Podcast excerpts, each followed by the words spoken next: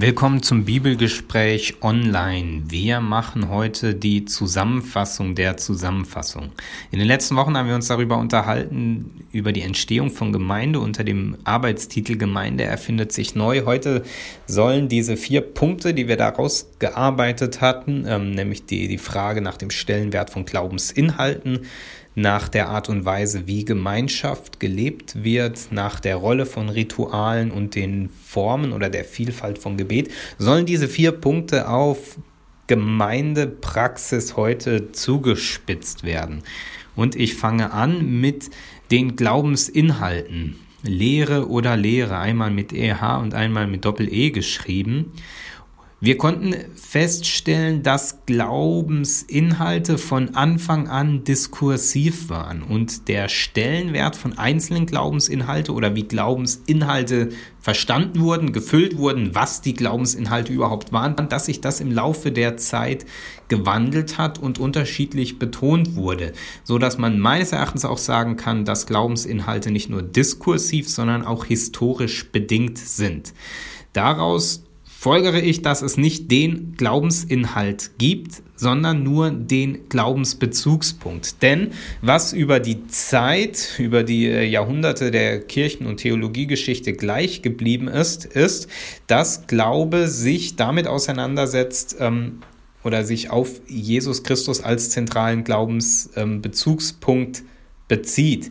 Was dann die einzelnen Glaubensinhalte sind, wie die gefüllt sind, das ist meines Erachtens diskursiv und historisch bedingt. Das bedeutet, ihr habe ich das als, als Thesen zugespitzt.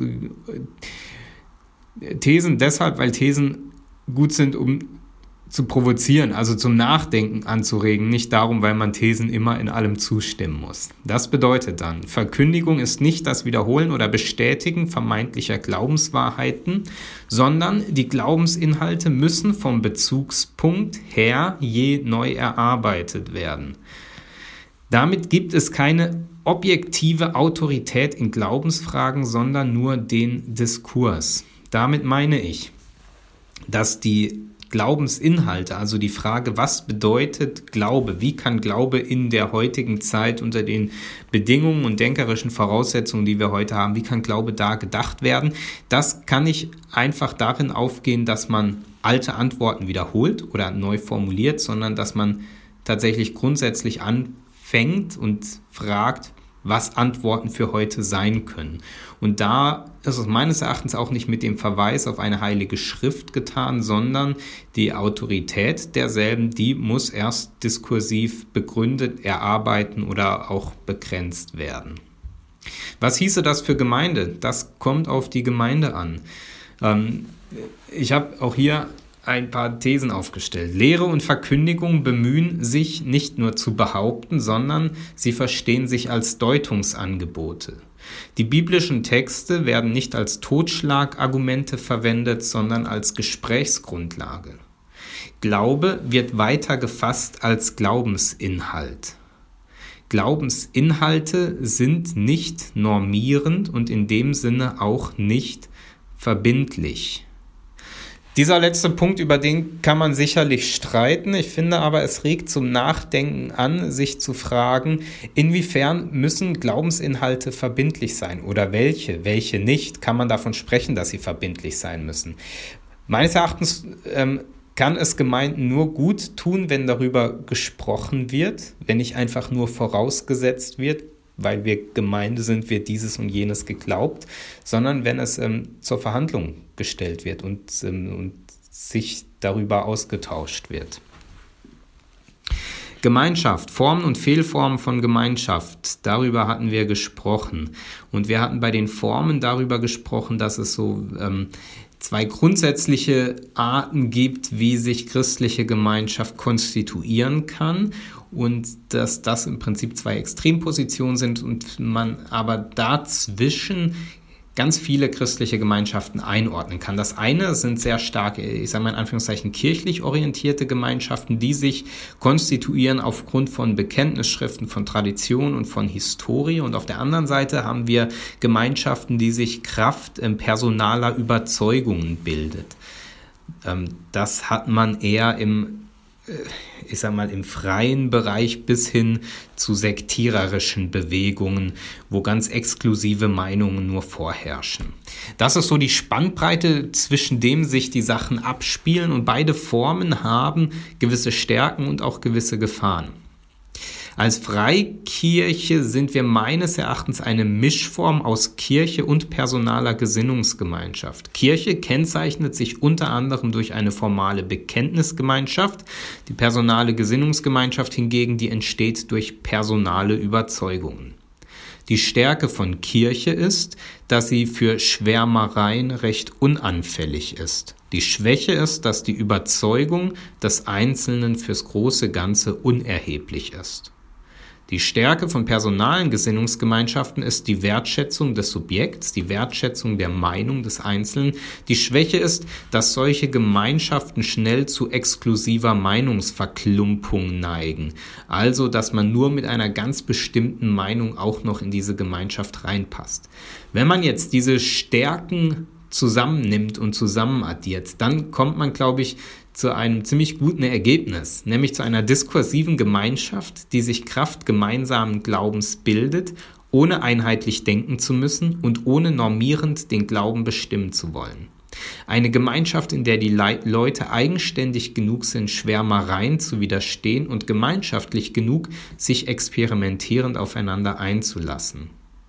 Gleichzeitig gilt es, sich vor den Fehlformen von Gemeinschaft in Acht zu nehmen. Wir hatten dazu über einen Text von Umberto Eco nachgedacht mit dem Titel Urfaschismus, in dem er 14 ähm, Merkmale des Urfaschismus ähm, aufzählt, natürlich jetzt bezogen auf, ähm, ich sag mal, äh, politische Gruppierungen oder äh, regionale Gruppierungen.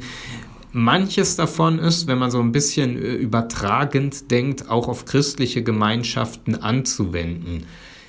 Da tut es gut, diese Fehlform zur Kenntnis zu nehmen oder diese, diese Gefahren der Fehlform zur Kenntnis zu nehmen und ähm, sich tatsächlich als christliche Gemeinschaft Gedanken darüber zu machen, ob und inwiefern ähm, solche Fehlformen eine tatsächliche Gefahr für die Gruppierung darstellen. Außerdem hieß es oder heißt das für Gemeinde, die Überzeugungen der Leute wertzuschätzen. Das kann auch heißen oder das heißt auch, dass man sich diskursiv miteinander streitet, im besten Sinne, also miteinander auseinandersetzt.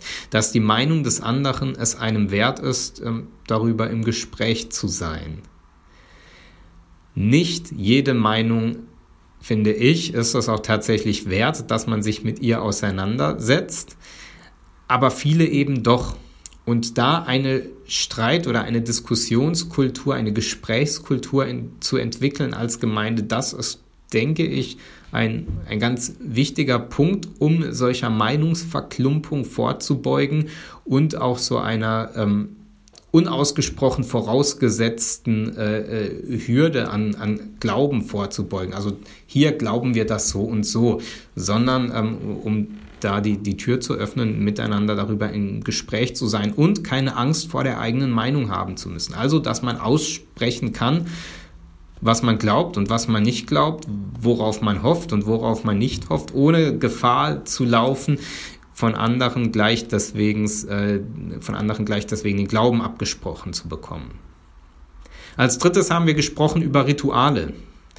Rituale haben sich im Laufe der Kirchengeschichte ähm, entwickelt, beziehungsweise haben eine Entwicklung durchlaufen und eine gewisse Entzauberung erfahren. Rituale, die haben eine wichtige Funktion im Leben und in der Kirche und die haben mit der Reformation eine Entzauberung erfahren, insofern, als dass ähm, mit der Reformation der Gedanke aufkam, dass es ganz wichtig ist, dass die Leute verstehen, was im Gottesdienst und in den Ritualen passiert. Und das Ritual wurde dann von einer Durchführung von etwas, wo man gar nicht genau verstand, was das bedeuten sollte, ähm, zu etwas, wo es darum ging, dass man es versteht, dass man es kognitiv ergreift und begreift und dann dem auch zustimmen kann. Damit wurde ähm, so ein bisschen der Zauber aus der Sache genommen. Das ist einerseits gut, weil wir es im Gottesdienst nicht mit magischen Handlungen zu tun haben. Es ging mit dieser Entzauberung aber auch etwas von dem Zauber von Religion verloren. Und Gottesdienste, die bieten aus ritualtheoretischer Sicht viel ungenutztes Potenzial. Die Bedeutung, die wird in Gottesdiensten nämlich üblicherweise erzählt oder steckt symbolisch ganz versteckt in den liturgischen Vor Vorgängen, so gut versteckt allerdings, dass niemand mehr außer dem Pfarrer überhaupt weiß, welche Bedeutung da drin stecken soll. Bedeutung entsteht aber nicht nur durch das Behaupten und Erklären, sondern durch Handlungen. Gottesdienste, die die Zuschauer, das habe ich in Anführungszeichen äh, innerlich gesetzt, als Beteiligte ernst nehmen, die lassen Bedeutung entstehen und behaupten sie nicht nur. Und dazu braucht es Freiräume, Bruchstellen, Beteiligung, offene Bedeutung. Sonst sind Gottesdienste oft nur totes Theater. Totes Theater in dem Sinne, dass die sogenannte vierte Wand dasteht. Die vierte Wand ist im Theater die, äh, ich sag mal, unsichtbare Wand zwischen Bühnen zwischen der Bühne und dem Zuschauer. Wenn da eine vierte Wand steht, also da steht natürlich nicht wirklich eine Wand, aber die sogenannte vierte Wand, dann ist es egal, ob da Publikum äh, sitzt. Die, die Show läuft einfach ab, ohne mit, mit dem Publikum in Korrespondenz zu treten. Viele Gottesdienste funktionieren genauso. Da läuft die Show ab, das Spektakel vorne auf der Bühne, im Altarraum, wo auch immer. Und ob da Zuschauer sitzen, ob da Leute sitzen und ob die innerlich beteiligt sind an der Sache, das spielt keine Rolle. Und das ist totes Theater nach Peter Brook. Was heißt das oder was hieße das für Gemeinde?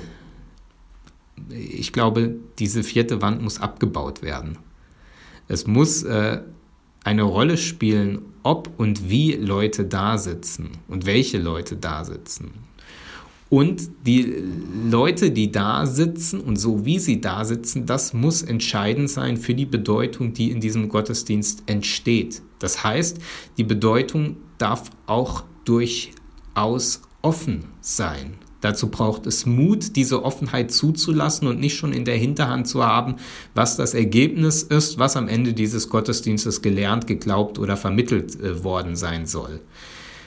Gottesdienste dürfen überraschen, auch wenn eine ganz wesentliche Stärke von Gottesdiensten und Ritualen insgesamt darin besteht, dass sie Gewohntes wiederholen, dass sie Sicherheit in der Wiederholung, der Kontemplation bieten, dürfen die Formen auch gebrochen werden, um Neues zu bieten, um Überraschendes zu bieten, um neue Bedeutungen entstehen zu lassen. Viertens, Gebete. Da haben wir festgestellt und uns angeschaut, dass es eine große Formenvielfalt an Gebeten gibt. Ja, Gebetsformen sind vielfältig. Diese Vielfalt lebt, wenn sie denn lebt, oft nur implizit. Das heißt, es wird durchaus vielfältig gebetet, Jedoch habe ich persönlich noch nie eine sinnvolle theologische Erschließung der Vielfalt von Gebetsformen gehört. Dafür aber Hunderttausende an Fürbitten und Gemeindegebeten. Dadurch lebt meines Erachtens in Gemeinden ganz schnell eine Gebetsmonokultur je nach Gemeinde dann eine eigene Monokultur, so dass man durchaus in Gemeinden feststellen kann, wenn man in Gemeinde A sitzt und es ist jemand aus Gemeinde B oder C da und betet dort, dann kann man das oft hören, weil anderes Vokabular verwendet wird, eine andere Sprechgeschwindigkeit im Gebet, Worte anders betont werden, eine andere Intensität, ein anderer Duktus und so weiter. Und man merkt, der, der betet anders als hier. Und ich glaube, da, wo Monokulturen entstehen oder auch da, wo Gebet auf eine ganz bestimmte oder auf ganz wenige bestimmte Formen reduziert wird, da geht etwas von dem Erfahrungsreichtum und von der Formenvielfalt von Gebet verloren. Vielfalt in Gebetsformen heißt nun nicht, das Vokabular an alle möglichen Frömmigkeitstrends anzupassen oder jede noch so alberne Gebetsvariante gut zu finden, ich denke aber, es heißt, über die Vielfalt des Gebets zu reden und sie zu vollziehen, in Gottesdiensten und auch in der eigenen Gebetspraxis. Was hieße das nun für Gemeinde? Das kann heißen, die Vielfalt der Formen von Gebet wahrzunehmen und durchzuführen. Ob in Gemeindeveranstaltungen, in gottesdienstlichen Gebeten oder auch Gebet in seiner Vielfalt zum Thema zu machen. Das bedingt dann auch eine Offenheit für verschiedene Frömmigkeitsformen, die sich manches Mal auch durchaus komisch anfühlen können oder vielleicht auch komisch sind. Und man merkt ja oft, wenn man Dinge ausprobiert, hinterher, ob man damit was anfangen kann, ob man das wieder ausprobieren möchte oder nicht. Diese Offenheit aber zu sehen, es gibt eine Vielfalt und diese Vielfalt wahrzunehmen, anzuerkennen, durchzuführen und gelten zu lassen, das kann sowohl für das Gebetsleben als auch für das Gemeindeleben bereichernd sein. Gemeinde erfindet sich neu, war das Überthema. Das war vielleicht eine Spur zu hoch gegriffen. Denn ganz viel von dem, was es an, äh, an christlichem Leben, an gemeindlichem Leben gibt, bietet bereits eine Vielfalt. Vielleicht müsste es heißen, Gemeinde öffnet neu die Augen für die Vielfalt, Gemeinde öffnet neu die Augen für Diskursivität und Gemeinde macht sich auf, die, diese Vielfalt, diese Offenheit, diese Freiheit, diese Liberalität äh, zu leben und gemeinsam miteinander auszuhandeln. In diesem Sinne, vielen Dank fürs Zuhören. Bis zum nächsten Mal.